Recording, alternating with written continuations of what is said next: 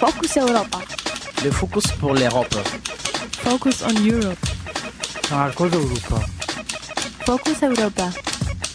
Europo en Focuso. Focus Europa. Fokus Europa. Nachrichten und Themen aus Europa auf Radio Dreieckland.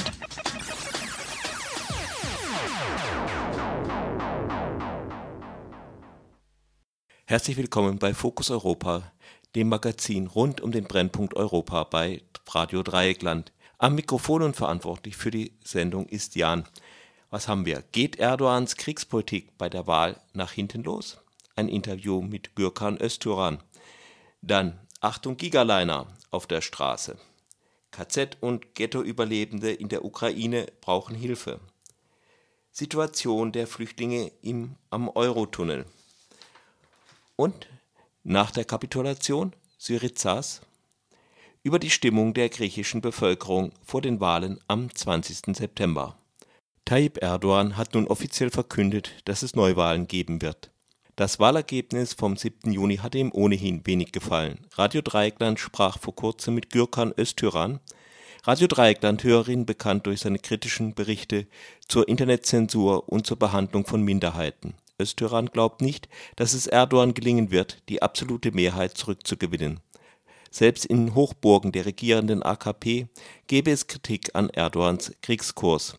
Die Ausrufung des von speziellen Sicherheitszonen stelle aber ein Risiko für die Abhaltung fairer Wahlen dar. Doch zunächst fragte Radio Dreieckland nach der Zunahme der Zensur angesichts der Kämpfe im Osten des Landes.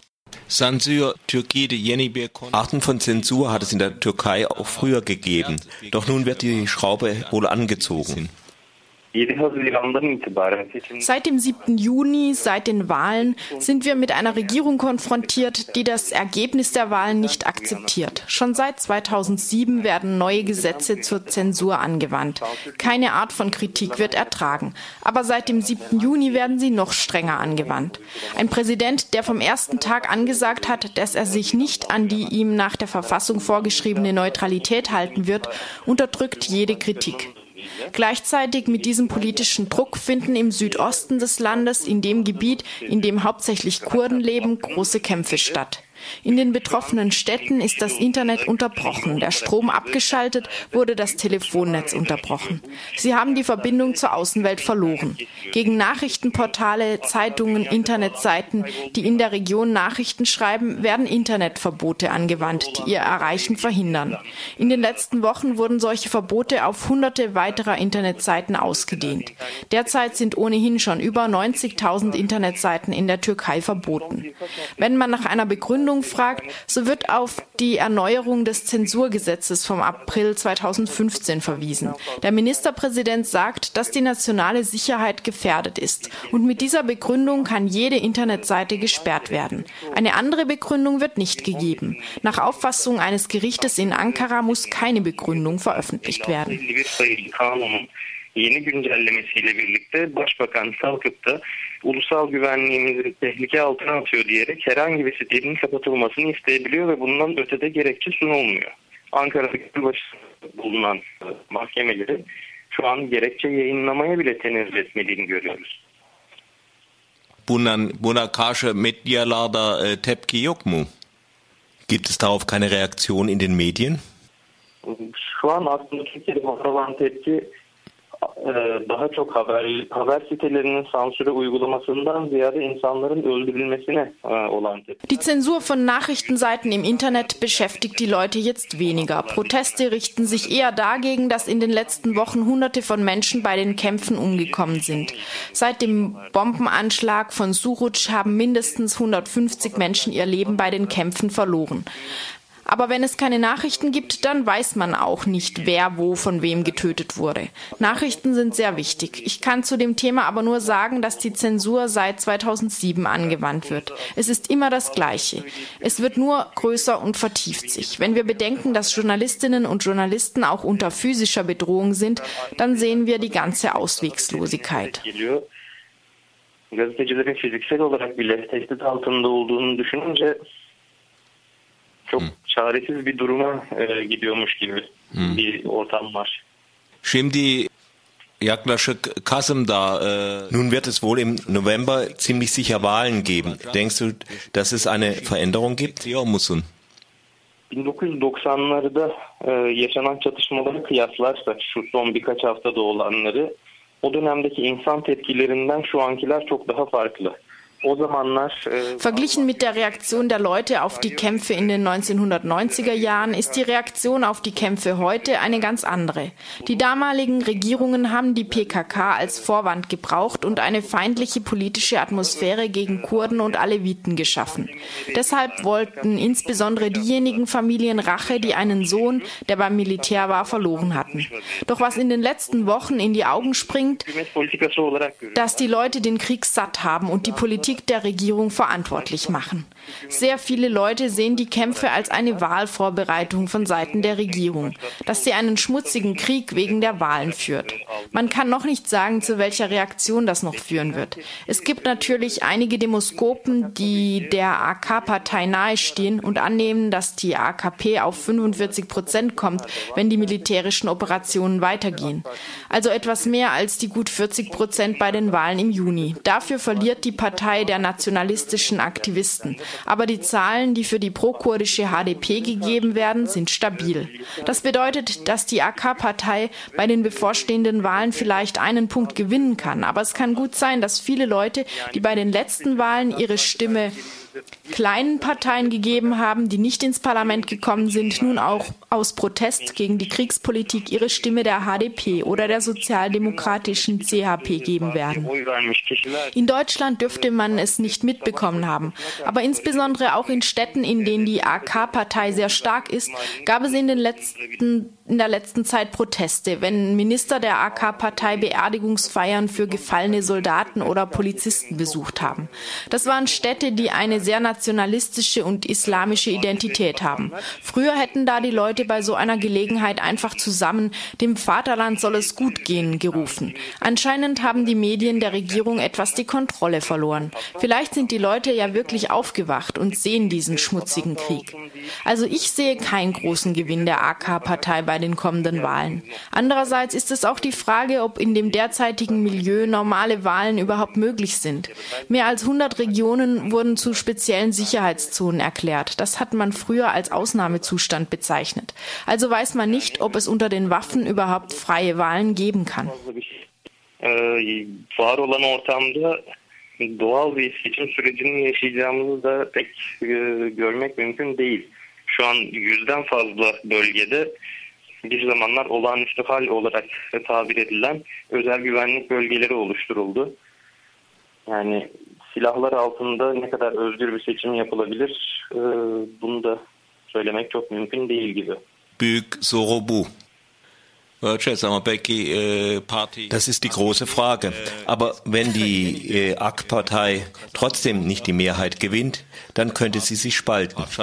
Kısa vadede şu an için e, kendisini kurtarabilecek bir parti fakat orta ve uzun vadede kesinlikle e, kendi içerisinden başka bir merkez sağ partiye, başka bir merkez sağ oluşuma doğru gidebilecek bir noktada şu an.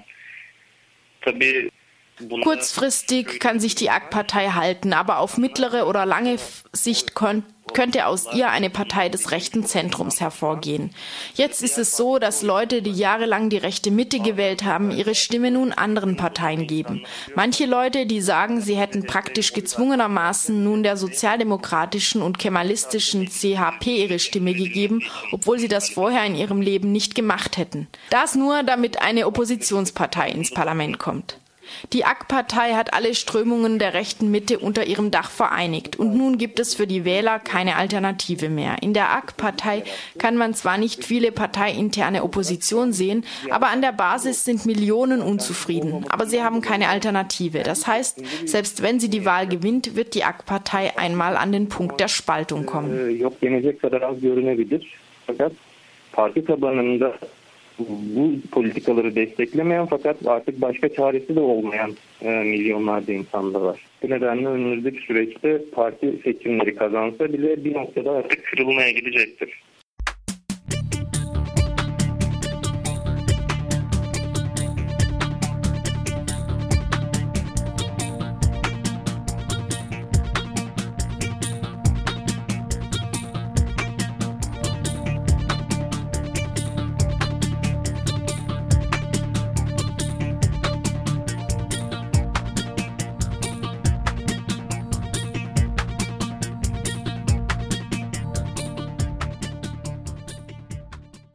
Achtung, Gigaliner auf der Straße. Der Riesenlaster fährt bereits im Testbetrieb, obwohl bisher die Infrastruktur, Straßen, Brücken, Tunnel, Wendekreise auf den Riesen nicht vorbereitet sind. Am Dienstag gingen in Berlin die Gegnerinnen wieder auf die Straße.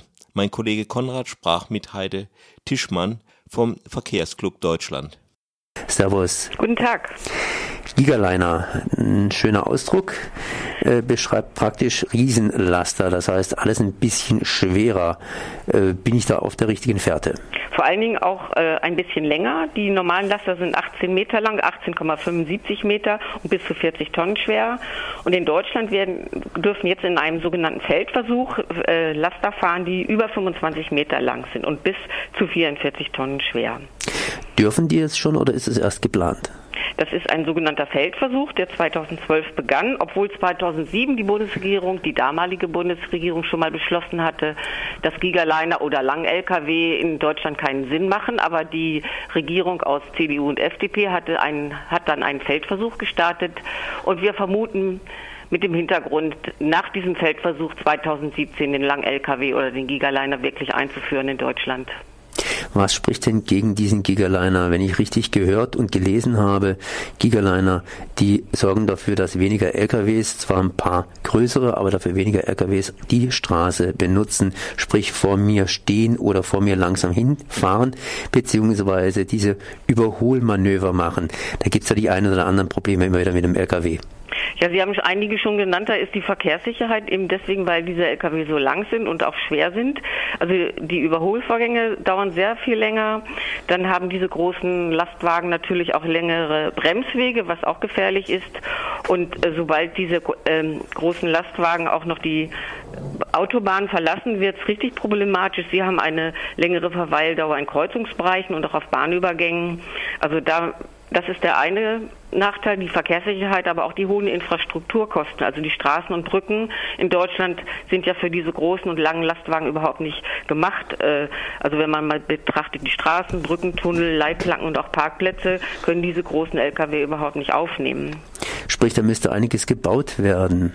Es ist richtig, also das hat das Umweltbundesamt schon mal errechnet, dass alleine, um die Brücken auszubauen, für diese Gigaline 8 Millionen Euro äh, ausgegeben werden müsste. Jetzt könnte man natürlich sagen, Deutschland kann das Ganze stemmen, muss ja sowieso die neuen Infrastrukturmaßnahmen hier ergreifen. Aber solche Gigaliner, die werden sicherlich auch grenzüberschreitend eingesetzt werden müssen, beziehungsweise sollen, weil sonst würden sie sich ja kaum lohnen.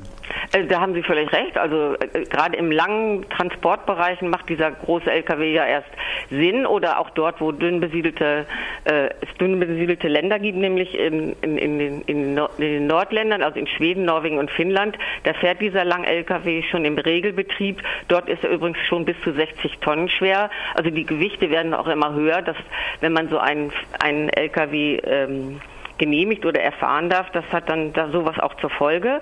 Äh, die äh, europäische Ebene ist klüger als wir hier in Deutschland. Sie hat die grenzüberschreitenden ähm, die grenzüberschreitenden Verkehr mit Riesen-Lkw verboten. EU-Parlament und EU-Verkehrsminister haben sich dem Vorschlag der EU-Kommission nicht gebeugt. Das war 2014. Also es gibt keine grenzüberschreitenden Verkehre mit dem Gigaliner. Könnte sowas eingeführt werden, gerade dann zwischen Deutschland und Schweden beispielsweise, wenn in beiden Ländern der Gigaliner praktisch erlaubt würde? Solange die EU-Ebene, also das Parlament äh, dagegen ist, geht das nicht. Jetzt, äh, der, der, der Gigaliner, der benutzt natürlich auch die Straße. Vom LKW her kennen wir das bereits. Äh, wie ist denn das geplant oder würde das geplant sein mit der sogenannten Maut? Äh, da scheint ja wohl die Straßenbenutzung, das heißt die Straßenabnutzung gigantisch zu steigen, wenn eben mehr Gewicht auf die Straße kommt. Das ist richtig. Also da geht es ja dann nach Gewicht, aber auch nach, nach CO2-Ausstoß und nach Verbrauch.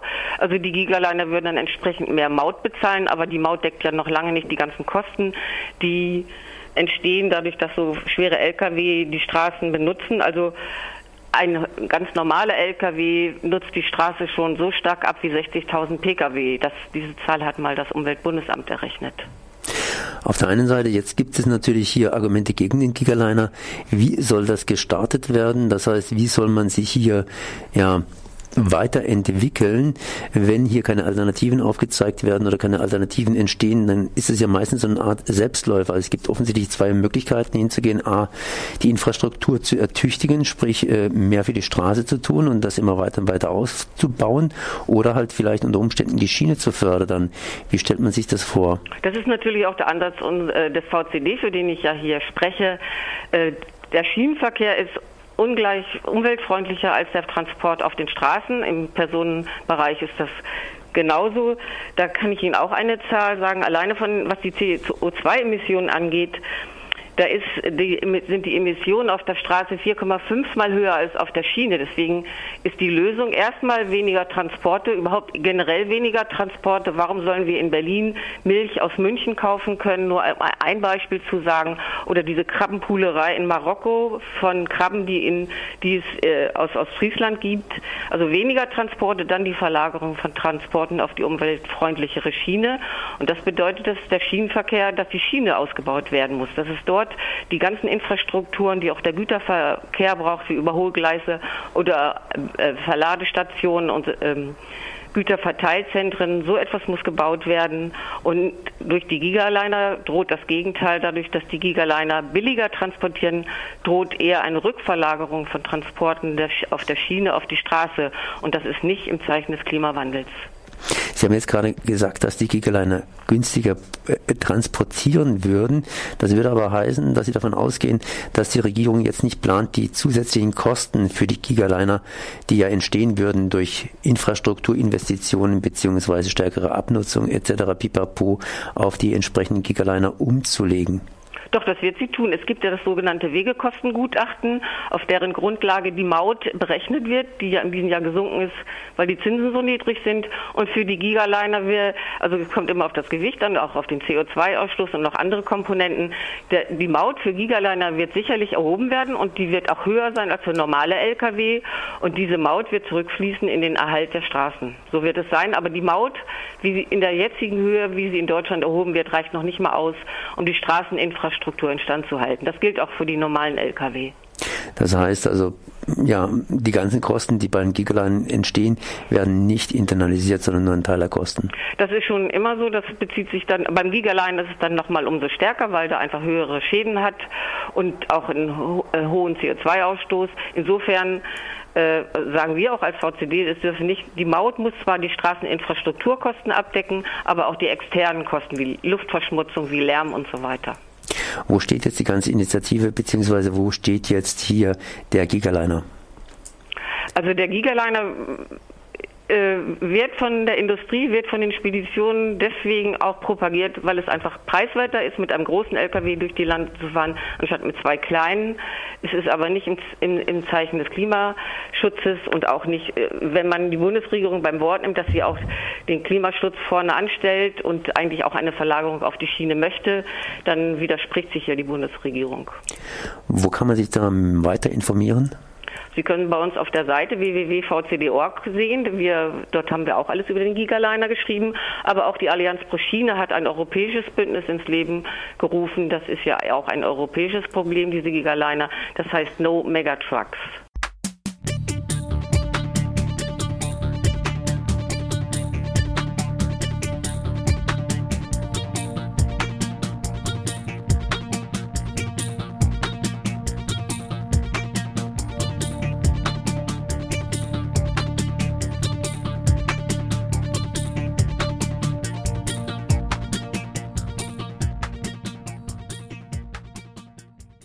Überlebende aus KZs und Ghettos in der Ukraine brauchen Hilfe. Menschen, die in der Ukraine vor 70 Jahren eine schreckliche Zeit durchleben mussten, befinden sich jetzt in einer erneuten Angst- und Hungersituation. Das Brot zu teuer, die Unterkunft miserabel und die Rente viel zu niedrig. In der Ukraine tobt weiterhin der Krieg und die KZ- und Ghetto-Überlebenden sind mittendrin.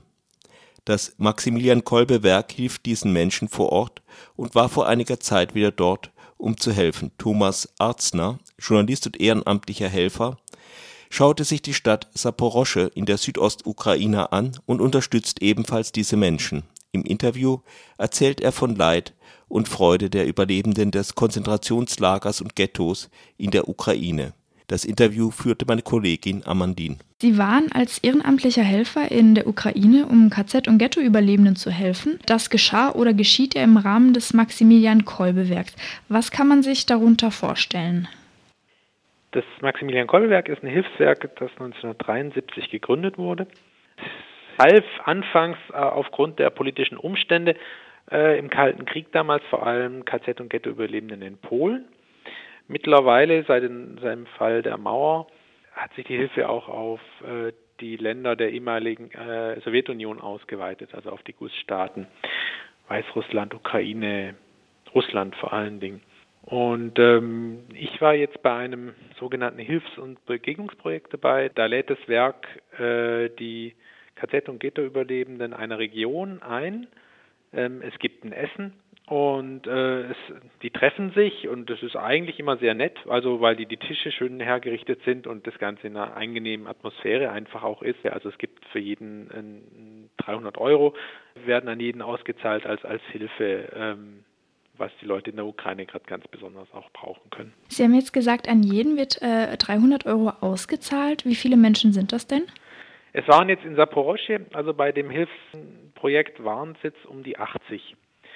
Ähm, das muss man sagen, ich war damals 2007 äh, schon mal mit in der Ukraine, auch in Saporosche beim selben Projekt, äh, im selben Hotel. Da waren es noch um die 300, die in der ganzen Region lebten. Also jetzt sind es noch um die 80. Also man sieht auch, dass da ähm, wenn man da helfen will, dann sollte man es bald tun, weil die Menschen sind äh, alt, krank und äh, viele konnten auch nicht kommen, sondern haben ihre ihre Kinder geschickt mit einer Vollmacht, dass sie das Geld abhol, abgeholt haben. Also das ist äh, da ist schon viel jetzt ähm, am Vergehen sozusagen, ja. Wie können Sie denn sowas finanzieren? Also wirklich an so viele Menschen auch äh, 300 Euro dann auszuzahlen im Endeffekt? Das Kolbewerk lebt von Spenden. Es hat so ein ein Pool von treuen Spendern, die monatlich was geben oder manche geben auch nur einmal oder so. Und also von dem her sind die meisten Sachen da spendenfinanziert. Und es gibt noch Zuschüsse aus der katholischen Kirche und solche Sachen auch für beispielsweise das Kolbewerk macht ja auch Zeitzeugenprojekte. Da kommen dann andere Töpfe äh, in Frage und, und so finanziert sich das Werk.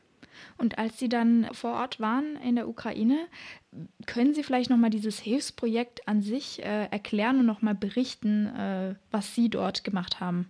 Also das Hilfsprojekt lief folgendermaßen ab, dass wir in Saporosche, also auf Russisch heißt die Stadt Saporosche, auf Ukrainisch Saporischia, dass wir da äh, in, zu drei Treffen eingeladen haben. Also es, das ist immer eine Zusammenarbeit mit, dem, mit den örtlichen Häftlingsvereinen.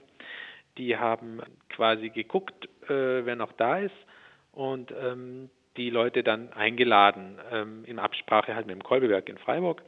Und dann kamen die Leute äh, ins Hotel. Das waren an zwei Tagen drei Treffen.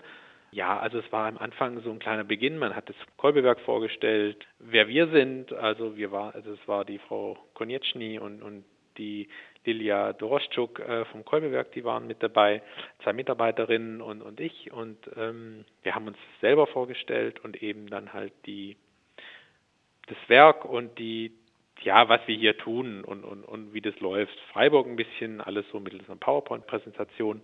Und danach äh, ist, hat man die Leute dann quasi ins Hotelrestaurant zum Essen gebeten. Das Ganze ging insgesamt so zwei Stunden und danach äh, haben sie sich verabschiedet und sind dann gegangen. Wie lange im Endeffekt haben Sie mit äh, diesen Menschen Zeit verbracht? Also wenn man es insgesamt sieht, also ähm, die, die Treffen an sich ging, jedes, jedes Treffen ging so um die zwei Stunden. Und dann, aber wir hatten mit, mit den Leuten vom Häftlingsverein, die waren teilweise, äh, weil die das auch mit organisiert haben und so, äh, waren die dann auch, auch länger da. Also mit denen hat man dann auch quasi die, die ganzen zwei Tage verbracht, die wir dort waren. Ja. Sie haben auch gesagt, Sie waren 2007 schon vor Ort. Wie haben Sie denn jetzt die Situation politisch und dann auch äh, menschlich dann empfunden?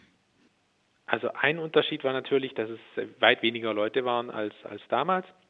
Das ist ein großer Unterschied.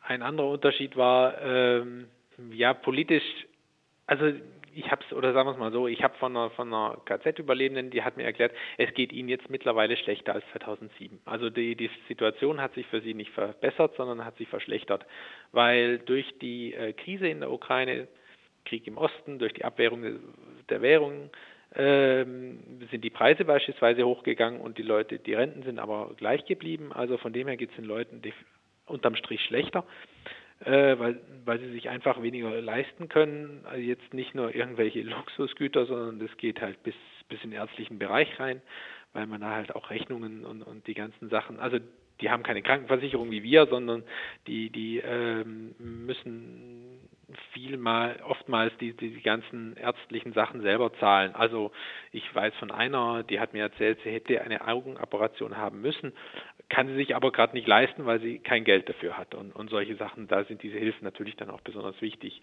Was das Politische angeht, es waren jetzt ähm, wir kamen rein in die Stadt und äh, standen da Polizeiwagen und dann haben die erzählt, ja, das ist jetzt eine, eine Kontrolle, also das, das war ein Kontrollposten, der aufgestellt wurde, als als dieses, äh, die sich Lugansk und, und, und Donetsk äh, mit den Separatisten ab, so abgespaltet haben von der Ukraine. Und ähm, es stehen quasi noch die Polizisten da, aber sie kontrollieren nicht mehr. Aber es ist trotzdem nochmal so ein Hinweis da, Moment, da hat sich was verändert. Oder auch, wenn man beispielsweise Fernsehen geguckt hat, wir waren in Dnipropetrovsk, das ist die nächstgrößere Stadt mit dem Flughafen und haben da im Fernsehen quasi Werbespots gesehen für die ukrainische Armee, die die Spenden gesammelt hat, damit sie äh, quasi ihren Kampf äh, im, im, Osten finanzieren kann und, und solche Sachen. Also da, das war natürlich 2007 nicht und äh, das merkt man dann schon halt, dass die Anspannung auch irgendwo schon auch da ist. Also eine Anspannung deshalb, weil eben dieser Krieg ist, aber auch weil halt, weil es den Leuten halt schlechter geht. Längst nicht, nicht so, so hoffnungsvoll wie 2007, wo, wo man irgendwie noch dachte, naja, es wird schon irgendwie. Und äh, Sie haben jetzt den Vergleich mit 2007. Die KZ- und Ghetto-Überlebenden haben natürlich eine sehr äh, schlimme Erfahrung machen müssen, schon vor 70 Jahren und sind jetzt in einer erneuten, sage ich mal, Hunger- und Angstzeit. Wie gehen denn diese Leute damit um? Also ich fand es sie waren relativ gelassen. Also äh, die Leute haben schon viel, viel mitgemacht, das merkt man einfach. Und, und sie zeigen es auf jeden Fall nicht nach außen, dass es irgendwie was ist. Also es ist, die waren total lieb, freundlich. Einer hat mir irgendwie Schokolade geschenkt und, und alles. Also die waren, also die haben, die haben sich auch sehr über unseren Besuch gefreut. Und das hat in dem Moment, glaube ich, auch viel nochmal überspielt und, und nochmal äh, in den Hintergrund gedrängt vielleicht, weil es halt jetzt nicht Alltag war, sondern schon auch irgendwie ein Festtag, als wir da waren und, und die eingeladen haben. So, so, so ein Restaurantbesuch können sich die meisten ja auch nicht leisten. Das ist ja auch so, so ein Punkt.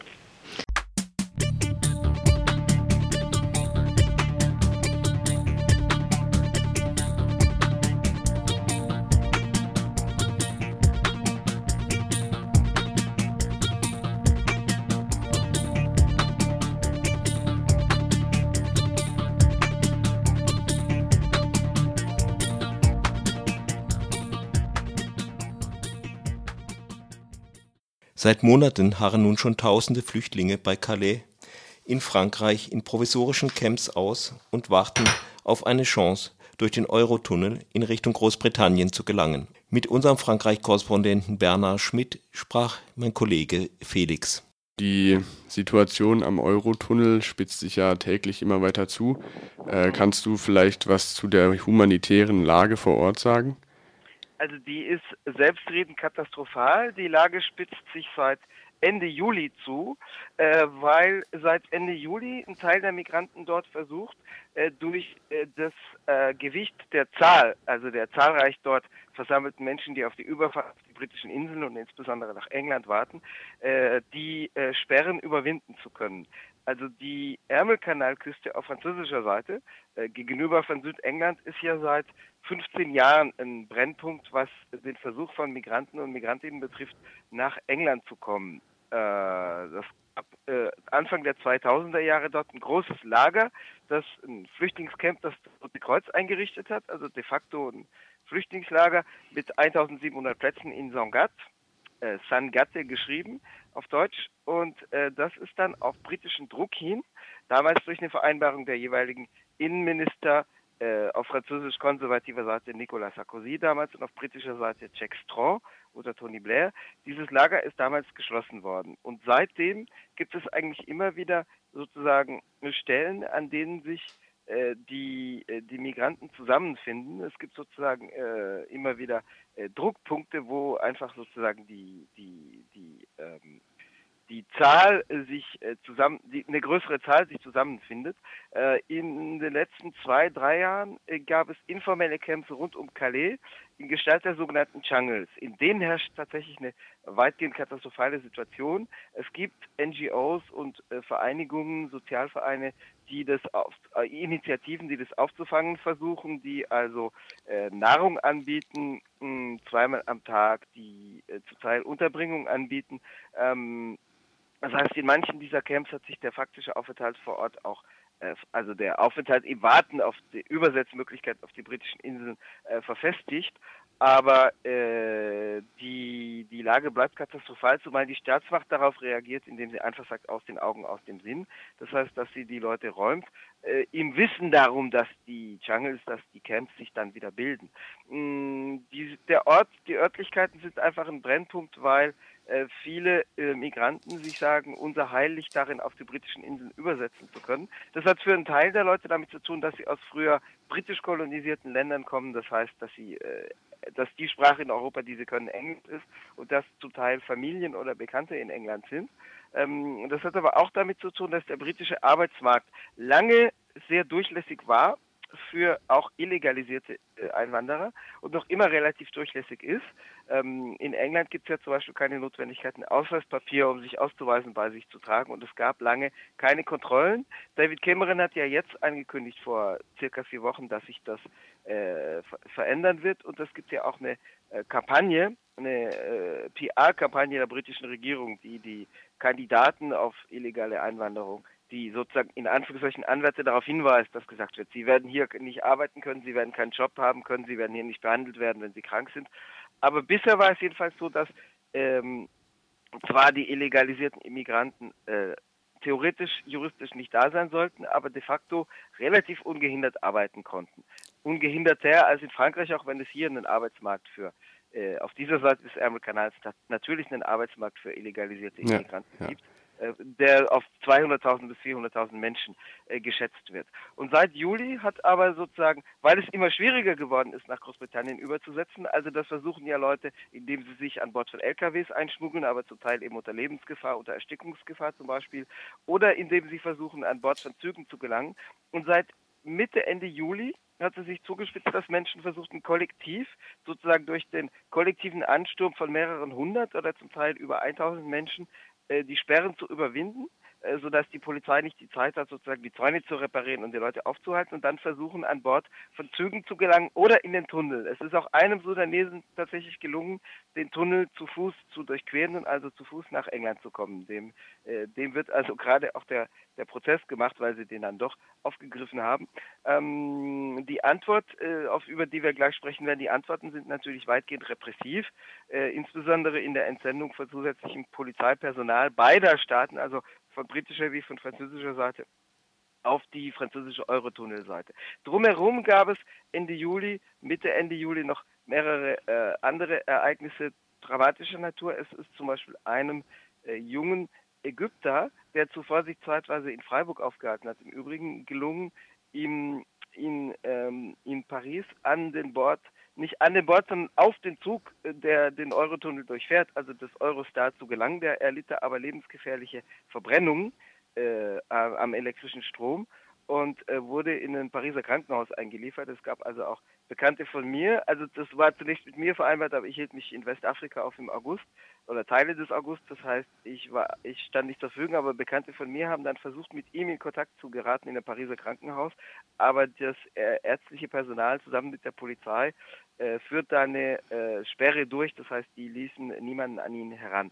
Ähm, aber das, äh, das war ein Ereignis, was auch gewisse Aufmerksamkeit aufrief, weil es zu Stromausfall am Pariser Nordbahnhof führte und weil da doch die Öffentlichkeit sich gewahr werden musste, dass da jemand sozusagen lebensgefährlich verletzt worden ist, durch den Versuch, auf diesen äh, Zug zu gelangen. Also die Zahl der Menschen, die äh, versuchen sozusagen, die jetzt am Ärmelkanal wieder, äh, also im Pariser Nordbahnhof ist es äh, in der Regel aussichtslos zu versuchen, äh, zu versuchen, auf die Züge zu gelangen, weil äh, da äh, sozusagen eine, eine Schiebetür, eine Glastür aufgeht, kurz vor, bevor der Zug abfährt und weil da tatsächlich intensiv kontrolliert wird. Aber im, im Zeitraum Ende Juli, Anfang August gab es tatsächlich zeitweise größere, äh, eine größere Zahl von Leuten, die versuchten, auf diese Züge zu gelangen. Zeitweise gab es bis zu 1700 sozusagen Zaundurchbrüche am Tag oder äh, in, kurzer, in einem kurzen Zeitraum, also 1700 Leute gleichzeitig versuchten, sozusagen in den Tunnel zu gelangen. Die Zahl hat sich aber durch 10 dividiert, das heißt, die Zahl hat stark abgenommen, einfach dadurch, dass die Kontrollen auch zugenommen haben. Du hast jetzt vorhin ähm, NGOs angesprochen, die den Flüchtlingen helfen. Ähm, gibt es auch Unterstützung von der Regierung, von der französischen Regierung oder macht die dann nichts? Also die französische Regierung macht gar nichts. Im Übrigen wird im Moment auch eine starke Passivität der französischen politischen Klasse äh, und politischen Elite beobachtet. Also Flüchtlingskrise, äh, Flüchtlingsdramen, äh, die Situation von Geflüchteten und von Migranten, Migrantinnen sind ja im Moment in der ganzen EU, in ganz Europa ein Thema, in Deutschland ja auch, äh, nicht nur im Zusammenhang mit den rassistischen Übergriffen in Heidenau und anderswo, aber auch im Zusammenhang mit der Westbalkan-Konferenz, die gestern stattfand, im Zusammenhang mit den über 70 toten Migranten, die auch gestern in einem LKW äh, in Österreich in der Nähe der ungarischen Grenze aufgefunden wurden. Aber die äh, französische politische Klasse zieht sich weitgehend in den Schweigen zurück und wartet, dass sozusagen der Sturm vorübergeht, in Anführungszeichen. Die französischen Grünen, beziehungsweise die französischen Grünen sind in der Bündnispartei drin, ungefähr wie Bündnis 90 die Grünen in Deutschland. Also die Bündnispartei ist Europe Ecologie Les Verts, also sozusagen Europa Umweltschutz äh, die Grünen. Das ist im Bündnis mit linksliberalen Kräften ein bisschen wie Bündnis 90 die Grünen in Deutschland. Die hielten gerade ihre Sommeruniversität ab in Nordostfrankreich, in der Nähe des Ärmelkanals, in Villeneuve-d'Ascq, also in, im Raum Lille. Äh, das ist ein paar, paar zehn Autominuten von, äh, von Calais entfernt.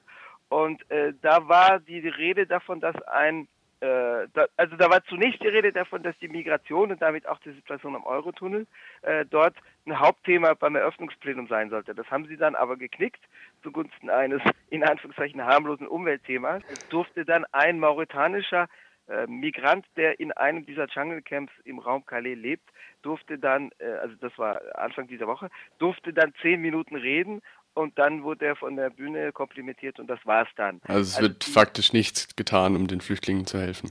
Es wird nichts getan, um ihnen zu helfen, äh, weil natürlich, oder nicht natürlich, aber auch weil von britischer Seite der Druck kommt, um dem französischen Staat zu sagen, tut bloß nichts, was hier sozusagen den Druck, den Migrationsdruck am Ärmelkanal äh, erhöht.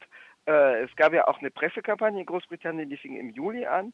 Ein Europaparlamentsabgeordneter der UKIP, also der rechtsnationalistischen Partei, die erst ursprünglich als Anti-EU-Partei gegründet wurde 1993, die aber auch seit zwei Jahren eine verstärkte Anti-Einwanderungskampagne betreibt, hat zum Beispiel gefordert, dass äh, Großbritannien, also was jetzt nicht ganz ernst zu nehmen ist in, in der politischen Umsetzbarkeit, von den politischen Umsetzungsmöglichkeiten her, was aber Druck auf in der öffentlichen Meinung erzeugen sollte. Also in der britischen Boulevardpresse hat dieser Abgeordnete äh, Ende Juli gefordert, Großbritannien solle äh, wie im Hundertjährigen Krieg sozusagen Calais wieder einnehmen und sozusagen auf beiden okay. Seiten des Kanals Calais und Dover auf beiden Seiten ja. äh, kontrollieren. Das ist jetzt nicht ganz ernst zu nehmen von den Umsetzungsmöglichkeiten her, aber was sozusagen der ernstzunehmende Aspekt ist, ist, dass gesagt wird, britische Polizei und britische Berater sollen jetzt verstärkt auf der französischen Seite des Ärmelkanals neben der französischen Polizei präsent sein, auch mit fortgeschrittener Technologie, mit hochauflösenden Kameras und so weiter. Also das wird tatsächlich verstärkt umgesetzt, weil es ja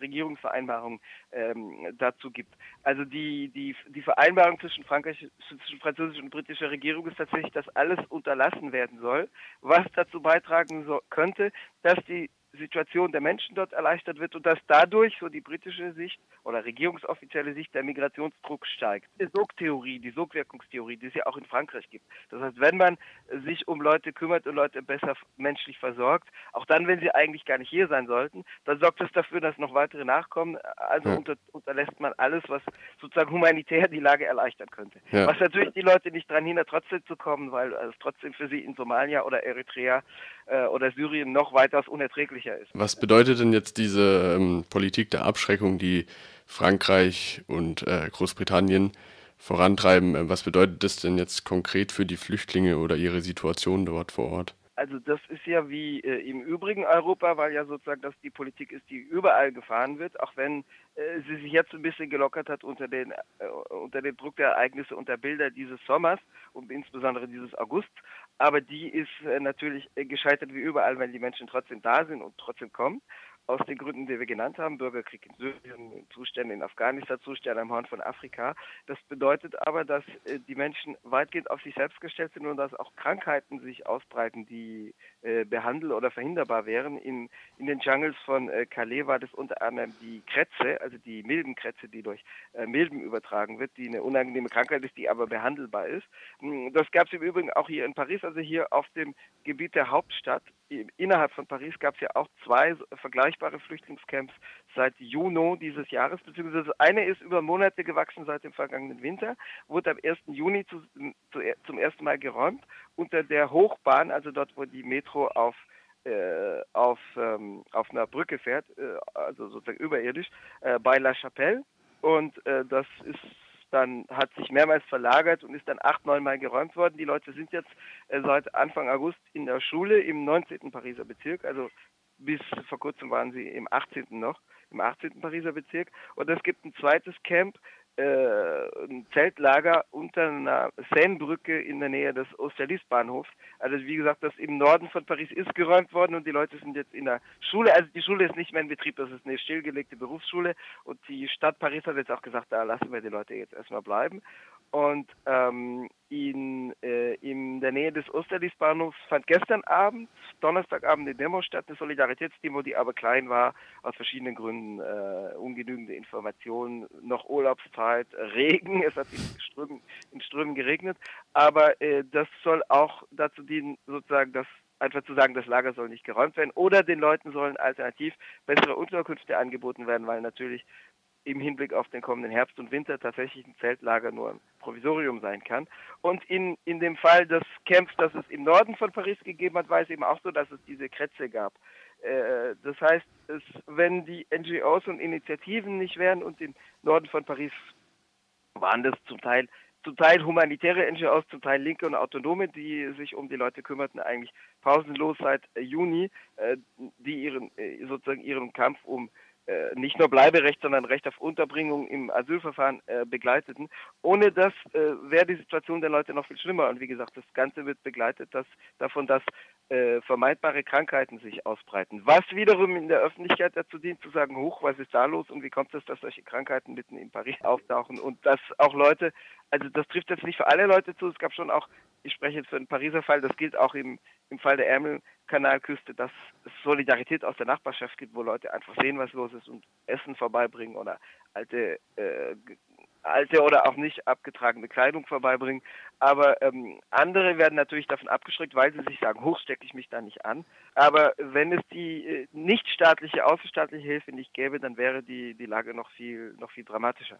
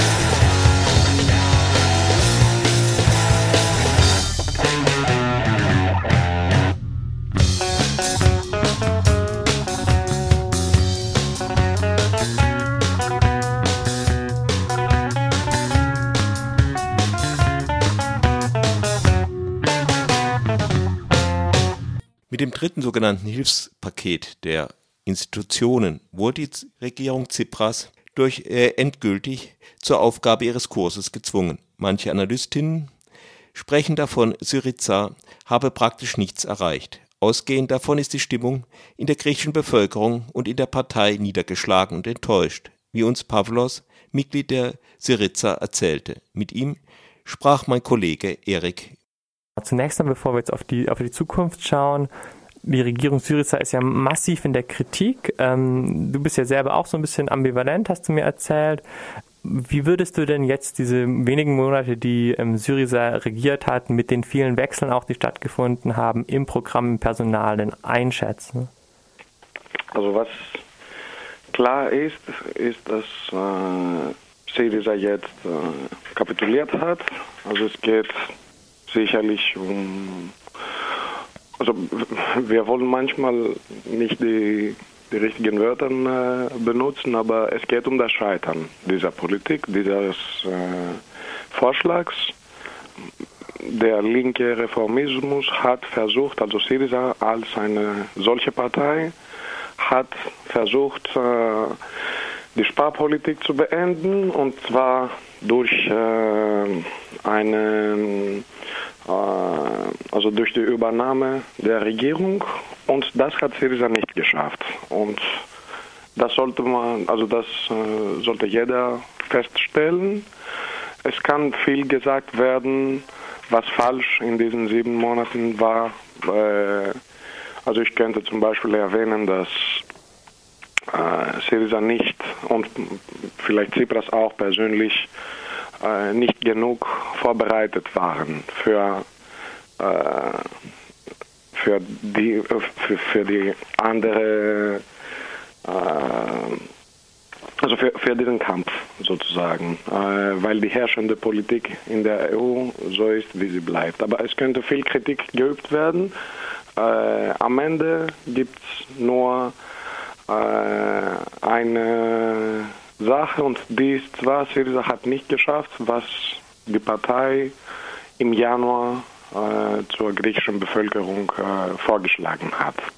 Und das ist natürlich, äh, das hat auch eine Depression gebracht und äh, jetzt befinden wir uns in dieser Phase, äh, in dieser zweiten Phase, wo wir eine neue schwierige Debatte öffnen. Du sprichst jetzt ja von einem Scheitern, das klang ja bei dir sehr total. Würdest du sagen, es ist wirklich so ein globales Scheitern und ähm, man hat irgendwie, also Syriza hat keinerlei Verbesserung zum Beispiel gebracht gegenüber den Parteien zuvor oder ist zumindest irgendwas Positives zu sehen? Also Syriza hat schon was Neues gebracht äh, und hat auch versucht in diesen sieben Monaten eine andere Politik durchzuführen und äh, bis jetzt gab es natürlich so keine Skandale von dieser Partei oder es gibt schon einen Versuch, äh, die Korruption in Griechenland zu bekämpfen. Es gibt einen Versuch, die, die Medien äh, in einem neuen rechtlichen Rahmen äh, zu bringen, aber ja, die sind wichtige Sachen zwar, aber äh, ich äh, habe vorher über die zentralökonomische äh, Politik der Regierung äh, mehr geredet. Also, und das hat äh, in diesem Bereich hat die linke Regierung in äh, einen Misserfolg gehabt. Ähm, du hast jetzt auch gerade von einer großen Depression gesprochen. Kannst du da vielleicht einfach schildern, wie die sich äußert? Mhm. Ähm, also äh, eine wichtige Sache, die wir immer im Kopf haben müssen, ist, äh, dass die griechische Bevölkerung seit fünf, fast sechs Jahren äh, in großen Kämpfen äh, sich befindet und äh, stark und aktiv mitgemacht hat. Irgendwann gab es die, die Hoffnung, dass die Übernahme der Regierung von Syriza zu einem Politikwechsel führen konnte. dass eine andere Politik von Syriza innerhalb der bestehenden äh, äh, Institutionen der EU möglich war. Äh, viele Leute haben auch ge gehofft, dass nach der Wahl äh, im Januar alles möglich war und dann Schritt für Schritt haben die Leute in Griechenland auch äh, gesehen und gemerkt, das ist überhaupt nicht leicht. Das Referendum hatte auch dafür eine Rolle gespielt. Fast 62 Prozent äh, der Leute haben für Ochi gestimmt. Es gab eine große Hoffnung, es gab eine Erwartung, die natürlich teilweise auch utopisch war. Und nach dem äh, Scheitern, also nach, dem, äh, nach der Kapitulation Syrizas, gab es eine große Depression und jetzt würde ich auch sagen, es gibt ein geringes Interesse für die kommende Wahl am 20. September. Also die Stimmung ist überhaupt nicht äh, dieselbe, äh, wie ich die in äh, Januar erlebt habe. Äh, die Erwartungen sind nicht hoch. Äh, ich schätze auch, äh, die, ähm, äh, nicht, dass nicht so viele Leute am 20. September wählen gehen werden. Äh, und das ist auch äh, ein Ergebnis dieser Situation, dieses Misserfolgs. Du sprichst von diesem Misserfolg. Wie wird denn eigentlich deiner Auffassung nach in Griechenland gerade dieser Misserfolg verhandelt? Wer wird da in der Verantwortung gesehen? Du hast ja gerade davon gesprochen, dass die Regierung, dass es der möglicherweise am Nachdruck gefehlt hätte oder in der Vorbereitung. Also meinst du mehr innerhalb der, der, der Linkspartei oder äh, in der Gesellschaft? Also wie meinst du das? Also sowohl als auch. Also wie wird der das, das Scheitern der Verhandlungen mit äh, den ja mit der Quasi-Troika, ähm, wo wird da die Verantwortung gesehen in Griechenland? Äh, also 20 Tage vor der Wahl ist es vielleicht für eine Partei nicht die richtigste Zeit, um Kritik zum äh, Parteiführer zu üben.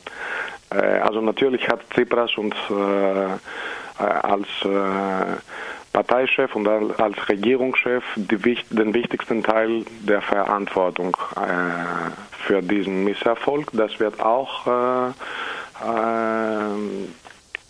klar gesagt, aber es wird nicht so heftig jetzt kritisiert. Ich glaube, das wird erst nach der Wahl gesagt. Das Problem meiner Meinung nach hat nicht nur mit, mit Personen zu tun. Äh, jeder oder fast jeder in Griechenland äh, stimmt zu, dass äh, Tsipras als ein neuer Politik richtig gekämpft hat. Das Problem meiner Meinung nach ist mehr, dass es seit langem keinen ausgearbeiteten Plan äh, in Griechenland gab für eine Währung, Währungswechsel. Äh, also fürs äh, für die Möglichkeit einer, einer Rückkehr zur, zur Drachme. Und äh, wenn das gar nicht überhaupt als äh, theoretischer Plan gibt, dann weiß auch die Troika, Griechenland wird machen, was wir wollen. Äh, weil es, dann kommen wir zu diesem, äh, zu dieser beliebten, zu diesem beliebten Satz von äh, Frau Merkel, es gibt keine Alternative. Und solange es keine Alternative gibt, also, und die könnte nur im Rahmen einer äh, Rückkehr zur Drachme geben, äh, also solange es keine solche Alternative bearbeitet, äh, ausgearbeitet wird, dann kann keine Partei, egal was die äh, will, eine, das Ende dieser äh, Sparpolitik, dieser Sparmaßnahmen, das Ende der Memoranden bringen. Also das ist auch, was jetzt in Syriza äh, als Kritik, also innerhalb der Partei meine ich, äh, ganz äh, oft äh, unterstützt wird. Ähm, du hast jetzt ja gerade über politische Alternativen gesprochen und auch über die Diskussion bei Syriza. Ähm, jetzt sind ja, wie du gesagt hast, am 20. September bereits schon Wahlen. Wie realistisch schätzt du denn diese Option eines, äh, eines Brexits, wie es ja in Deutschland dann bezeichnet wird, ähm, ein angesichts der Machtverhältnisse, die oder angesichts der Umfragen, die gerade ähm, kursieren? Also könntest du die, die Frage nochmal wiederholen? Ich mhm. habe nicht, nicht alles so klar gehört. Kein Problem. Ähm, die Frage, die ich gestellt hatte, war, inwiefern denn ähm, diese Option eines ähm, Ausstiegs aus dem Euro, also als ausgearbeitete Option, ähm, inwiefern die denn realistisch ist bei den gegenwärtigen mhm. Umfragen zur Wahl am 20. September? Ähm, also ehrlich gesagt gibt es jetzt keinen solchen Plan von keiner Partei, auch von den Parteien, die, die sowas theoretisch äh, unterstützen. Äh, ein Währungswechsel wäre gar nicht leicht, besonders für, für Griechenland, für in, in dieser bestimmten, äh, in, die, in dieser Zeit. Mit einer zerstörten Wirtschaft, äh, mit, dem, mit der Arbeitslosigkeit bei 28 Prozent, das hat bisher äh, nie, niemand, äh, also das, ich weiß auch nicht, ich bin auch kein Ökonomer, ich verstehe nur auf jeden Fall, es ist besonders schwierig, sowas zu organisieren, das äh, braucht Zeit, das braucht Jahre. Also niemand könnte, des, deshalb hat auch Tsipras diesen schlechten Vorschlag von der Troika akzeptiert, der, das dritte Memorandum akzeptiert, weil eine äh, Währung, äh, ein, eine Rückkehr zur Drachme heute äh, ohne Vorbereitung mit dieser äh, mit diesen Charakteristika äh, eine totale Katastrophe für Griechenland äh, sein könnte. Und das behaupten alle. Inwiefern, also dann gibt es deine Frage, inwiefern sowas äh, realistisch ist, das kann ich nicht beantworten. Äh, was ich aber so politisch behaupte, ist, dass ein, ein Kampf nur dann möglich ist, wenn wir auch eine Alternative als Land äh, haben.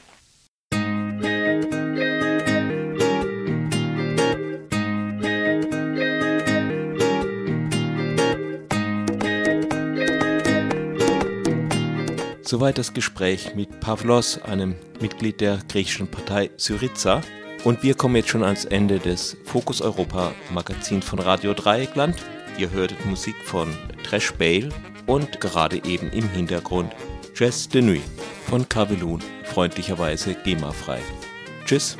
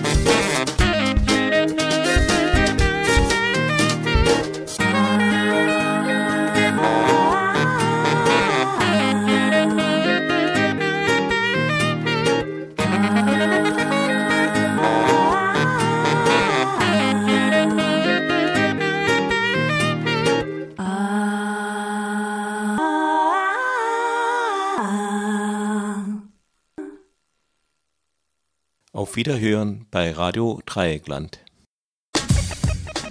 Das war Fokus Europa von Radio Dreieckland. Produziert mit finanzieller Unterstützung des Europäischen Parlaments.